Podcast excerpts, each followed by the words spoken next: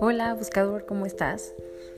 El día de hoy te quiero platicar acerca del día número 10 de 11 días amándome. El día número 10 corresponde a festejar tus logros.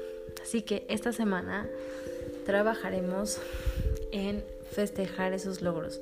Y me encanta porque ya estamos en el penúltimo día o la penúltima semana para acabar el reto y me parece maravilloso que todo este trabajo que has hecho a lo largo de las semanas lo plasmes.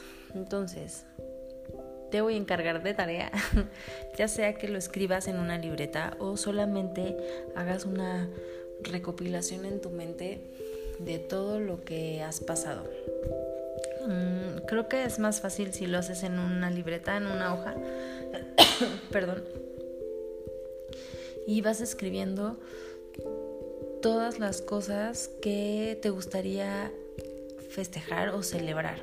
Entonces haz una revisión de tu vida, una, una introspección grande en donde puedas observar cada meta que has logrado, cada éxito y también cada aprendizaje en esas situaciones que tú consideras fracasos. Pues cada etapa de tu vida pues te ha dejado un aprendizaje y te ha enseñado algo.